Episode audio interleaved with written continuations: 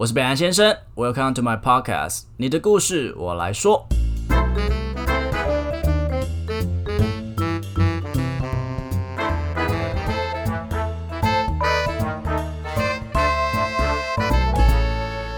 Hello，大家好，我是北兰先生。I'm very sorry about uploading late with my podcast because there's some problem with my, you know.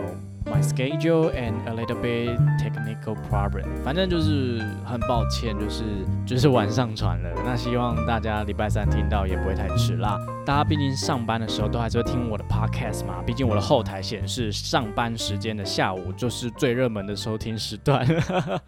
哎，我不是用那种风凉话还是考试语气讲，是真的，就是说在我工作的时间很频繁，我现在大概工作就是上班时间的八小时到九小时之后。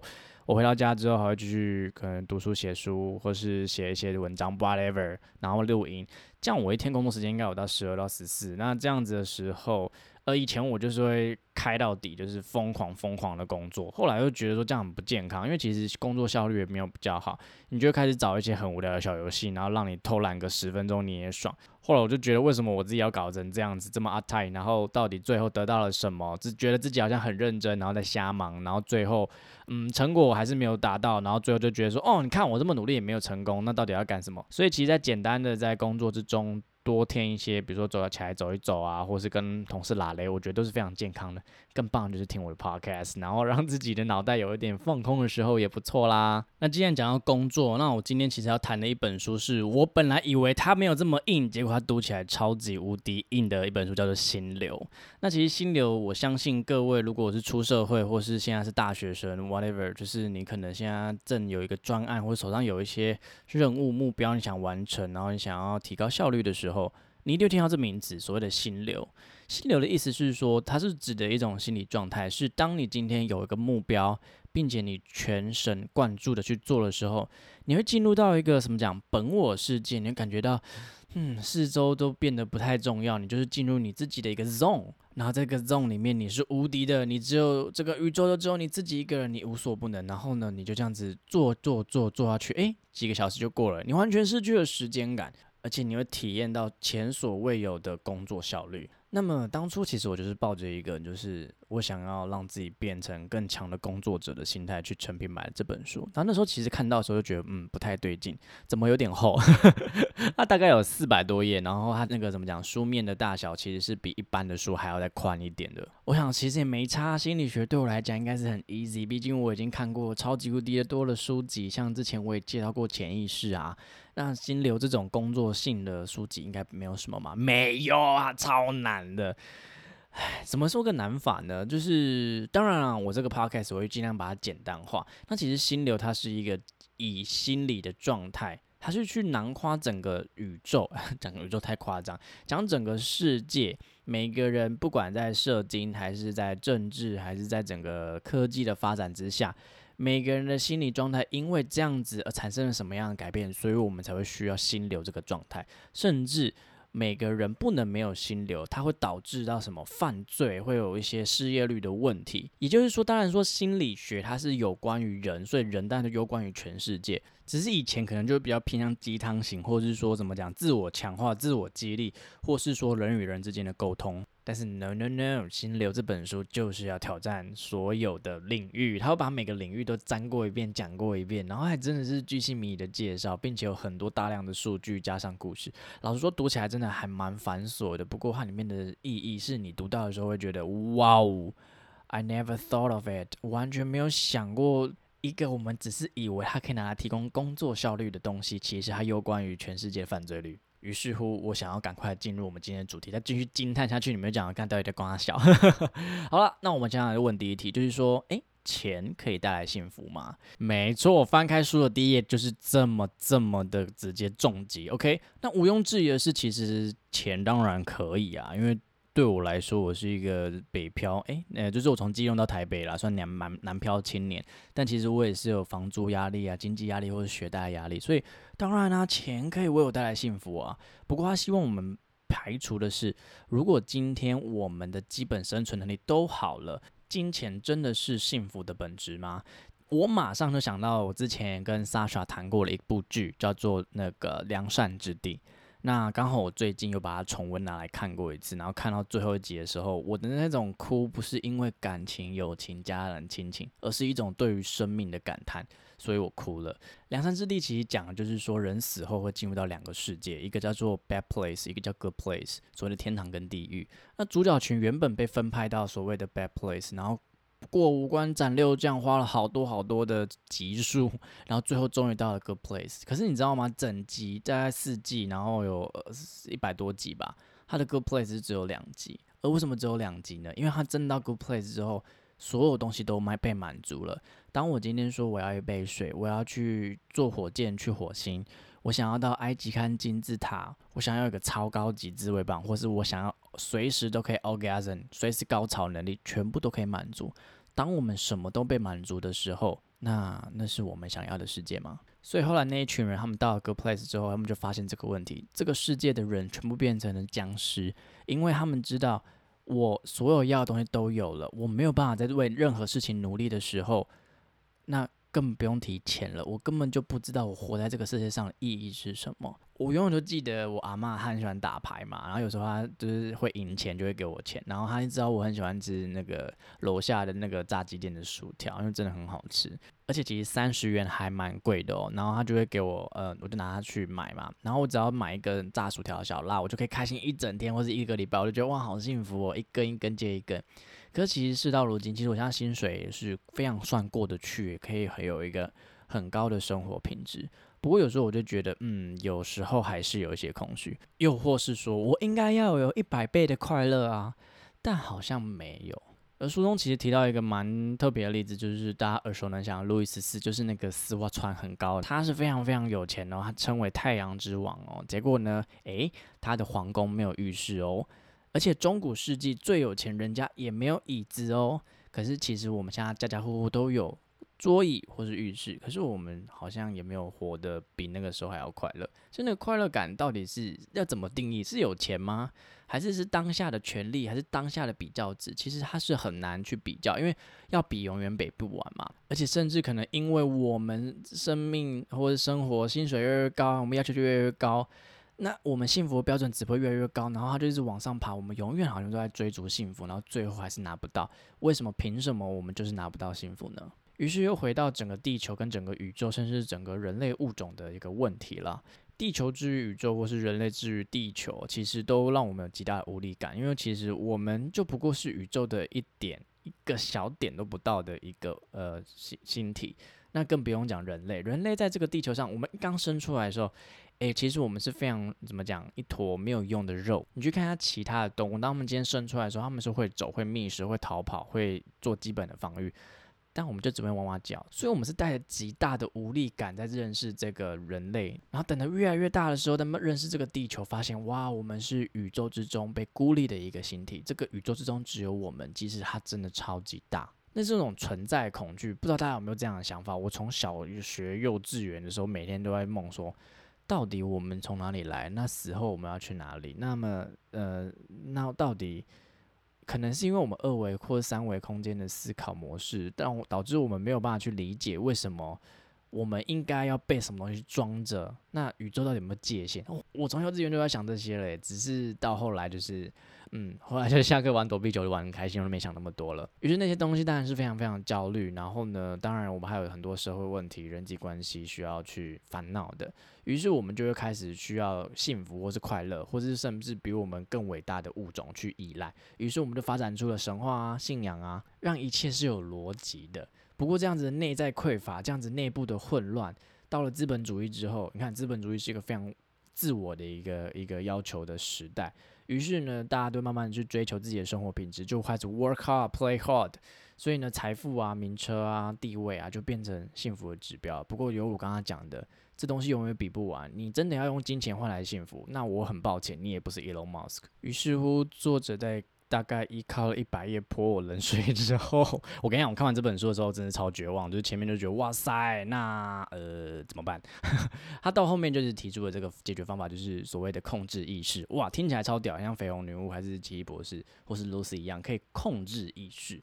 意识是什么？其实它其实没有想象中的这么的玄，或是这么的像魔法一样。它其实很好理解。其实。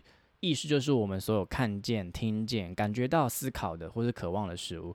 它其实会从呃我们的神经系统去吸收了之后，然后用我们可以理解的资讯呈现在我们的思考里面。不过它一次处理的怎么讲，CPU 有限，所以呢很多东西都是顺顺的顺过去顺过去。当你今天没有 pay attention to it 的时候，它就会整个流失掉。就像现在 social media 那个 IG、Facebook，你每天看的东西这么多，你真的有记起来你所所有看的东西、所有的新闻在讲什么吗？就有点是类似这样的关系。所以其实所谓的意识，就是有秩序的将你的意识放在对的地方，让它去吸收有用的资讯。如果意识是一块海绵，那么意图就比较像是你想要把这个海绵放到哪个议题之中。意图是什么？就是控制你的意识到对的位置。举例来说，我们可能就会觉得说，诶，肚子饿了或者血糖低的时候，我们想吃饭，这是一个非常自然的一个意识反应。可是呢，其实我们可以去吃饭，或是我们可以不吃饭，那取决于我们的决定。比如说，当我们今天不去吃饭，可能我们今天为了政治而抗争，可能你在减肥，可能因为想要气男朋友不去吃饭。那些都是你可以决定的，所以其实意识是可以控制的。你可以透过你自己心里面有具有自由性的、具有排他性的意图去控制。简单来说，意识就算是决定我们未来会成为什么样的人，我们想要有什么样的生活体验，于是他去吸收那样子的议题。可是意识它没有排他性啊，那就要靠你具有自由性的意图了。所以我们可以这么说，其实你学会去控制你的意识，放在对的地方，你就可以改变现实。你就是 Scarlet Witch，你就是绯红女巫了。好了，对不起，我真的太爱漫威了。最近又看完《雷神索尔》，就是，嗯，我不要乱批评，等下像超立方一样被骂。那么我们刚才讲这么多，到底跟心流有什么关系？心流是一个很自然的心理学的一个作用，呃，现在其实也没有太多的科学可以根据说到底怎么做才可以进入这样的状态。但基本上每一个人都有自己的心流领域，而心流的整个条件其实很简单，就是要有一个精准的目标，并且全神贯注。没错，就你刚刚所听到的，当我们今天去控制意图放在对的地方，我们有意识的去控制意识的时候。就会不小心的进入到心流，而这个心流的过程就是一个非常舒服的一个心理学体验。每一个人在同一个时间的精神能量有限，如果现在你想要专精在某一个你觉得有价值的区域，比如说阅读好了，那当你在阅读这件事情的时候，其实你是有一个明确的目标，并且你全神贯注，因为你试着让自己不要被其他东西干扰，你要让你那块海绵好好的吸收这个阅读之海所带来的能量的时候，诶。就进入到了所谓的心流状态，然后呢，你阅读的整个频率跟效率就会飞快，那就是心流。而当心流又造就了你的整个怎么样，读书效率变好，你越读越多。刻意练习的作者又告诉我们，当我们今天去做一件事情，当我们做的越来越久，我们越来越熟练之后，我们拥有的基础的心智表征会让我们读得越来越快。它也不只是只限于阅读，可能在于篮球，或是你喜欢的吉他、音乐身上，所有事情都是这样。于是它就会形成一个非常正向循环，然后让你成为那个领域的佼佼者。所以心流是什么？我自己的认为啦，它是一种参与感，它是一种投入的感觉。有时候去打一场球赛，当然我们可能会很注重这场输赢，但如果在你没有很投入的状况下，或是你不在乎的时候，其实那边的输赢对你来讲没有太大意义，反而是那个参与的过程让你觉得非常的舒畅，而且想要记忆一辈子，很幸福。就像前面讲到的良善之地一样，每个拥有所有事情的人，他们其实都想要对一件事情拥有参与感，拥有挑战的权利。与其说人不敢犯错，我更会觉得说人很喜欢犯错，因为必须要有犯错才有进步的空间。如果每天都考一百分，我不觉得之后的一百分会让你多开心，你只会慢慢。惧怕说，如果哪一天我没有一百分怎么办？所以我要考一百二十分。所以呢，其实心流它本身还有第三个条件，就是它有一点点难度，它是需要你去挑战的。因为如果说每一件事情你都很轻易的做到的时候，其实是有点无聊。可是呢，如果今天太难，比如说我现在要你去攀岩，要求你没有直接摔死，我真的给你一百万。就是它太难啦，太难怎么会想要去？怎么可能会进入到一个心流？你怎么能专心呢？你要注意的东西太多了。于是乎，它必须要合乎一个标准，在难度适中，你才有可能进入到心流的状态。像呃《心流》这本书啊，本身这本书其实就很难让我进入心流的状态。其实我对于文化或是谈经济政治的书籍，我其实碰的比较少。就如上次的《孤独世纪》，其实他谈到很多世界观的东西，其实国际情势啊，都会让我有一点点的觉得有一点点难入口。所以其实，在读这本心流的时候，我是有花费了一点力气，强制自己专心在这上面。其实整个阅读的体验没有到非常好，可是当然就是会越看越顺，因为你慢慢前面你懂他在讲什么之后，你就会慢慢理解他的重点，他的举例有什么。意义这样子，不过我觉得想要进入心流状态，其实取决于还是自己的心态啦。就是说，因为其实我一开始在看这本心流的时候，我是觉得我靠，它流量应该蛮不错的，它可以帮助到第一个我的工作效率，或是说可以让听众得到一个很好的 feedback。我觉得这个东西应该会中。可是当我这样去阅读的时候，我发现我一直在找我可以讲的点，而不是说我想要从这本书里面学到什么，甚至它已经没有什么所谓内化的过程了。所以其实，在前期我真的读的非常痛苦的原因，就是因为我根本在找的东西，我总共有两个脑子，我在找不同的东西，我根本没有办法好好享受这本书籍。然后再来是它难度有点偏高，以至于我完全无法全神贯注，于是我少了这个心流的过程。其实这本书我读的非常吃力，也发花了非常多时间，但它可以不用这样子的。所以我觉得我刚刚提到一个重点，就是说，当你今天无法进入心理状态的时候，第一个是外在条件嘛，刚刚提到的困难度或是目标准不准确，可同时它可能会影响你的是另外一件事情，就是你的内在，你是怎么对他的心态的。书中有个非常好的举例，我讲完你们可能就会比较了解。有一位小姐呢，她的男朋友长得非常的帅气，她非常非常的没有安全感，于是呢，她不让男朋友出门，或是呢，她让自己打扮的非常妖娇美丽，永远都不卸妆。这是我们蛮一般听到的所谓的不安全感的典型例子哦。又或者是，是不是我们可以跟自己沟通？呃，他长得帅没错，可是呢，我也长得不差，而我从来就不是因为我们彼此的外貌而跟对方在一起，我们更有。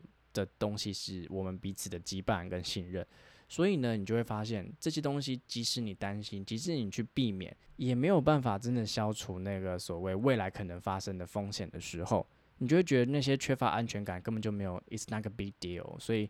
那就不需要去担心这么多，你就会发现你根本就不需要这个状态。所以，当你今天去调整你心中的恒温的时候，整个外面的世界都会变。我也形容一下我自己曾身处在心流体验的时候会是什么样的感觉啊？以跑步来讲，我是一个非常爱跑步的人。那在跑步的时候，我才可以进入所谓的心流感觉。那那个过程之中，我就是完全毫无时间感。我跑着跑着就两个小时，我跑着跑着就十几公里，那种感觉就像是我现在很舒服，我正在悠扬在一片云上面。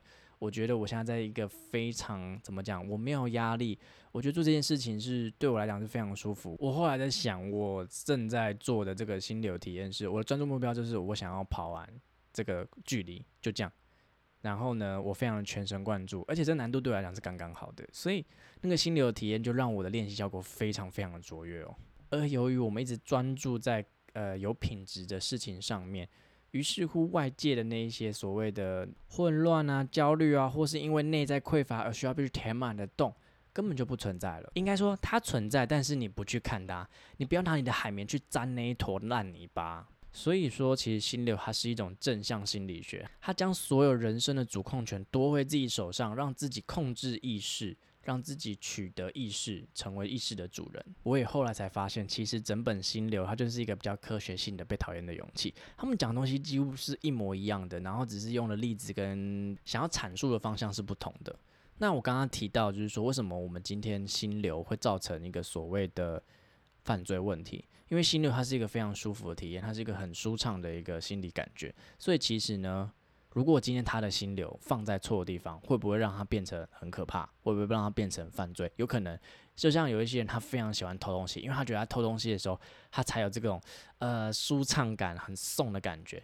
其实呢，他书中也有提到，常见的青少年犯罪啊，像偷车或是蓄意的伤害，或是这种家暴倾向的，其实就是跟日常生活缺乏心流体验有关。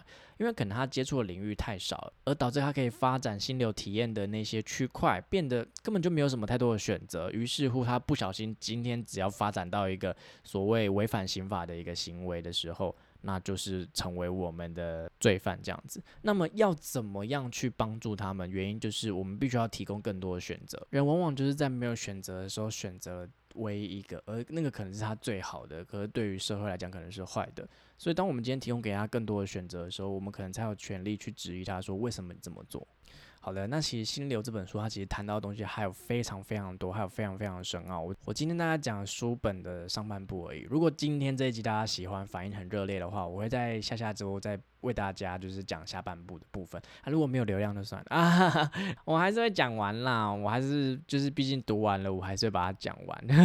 好啦，那最近有很多新听众加入，欢迎你们收听我北兰先生的 podcast。那其实这个 podcast 主要来讲就是书评、影评，甚至很多就是在。呃，两人之间的对话之中，去探讨一些角落故事，以故事之名去连接所有人，然后让更多人的声音被听见。而谈话过程之中，我也不喜欢太严肃了，我也喜欢很风趣，可是同时又可以让你们带点东西回去。所以下班时间或是下午的下午茶时间收听是非常非常就推荐给大家的。我自己在上班的时候。也都好好工作，我很怕我主管听。那真的要拜托各位大家，如果真的很想要支持北兰先生的话，不用给我钱，要给也是可以。只是说我很希望大家可以去帮我到那个 Apple Podcast 留五星，然后甚至给我一些评价，都会非常开心的。或者是来我 IG 帮我留言，或是给我一些回馈，告诉我你的人生故事也好，或是告诉我你阅读完、聆听完的一些故事也好，这些东西都会让我成为一个非常大的创作动力。拜托拜托，好啦，那这集就先这样结束啦，拜拜。好的，如果喜欢我的节目的话，请记得到 Apple Podcast 点五星评价，或是追踪我的 IG，利用小盒子分享一些心得给我，我都会一则一则的看完的。另外，下面有绿界的赞助连接，所以啊，可以用行动支持我的创作，可以帮我分担一点录音的一些费用，我会每天晚上都非常非常的爱你。其实我本来就很爱大家的啦。OK，也欢迎大。家跟我分享你的故事，我觉得每一则故事都非常珍贵。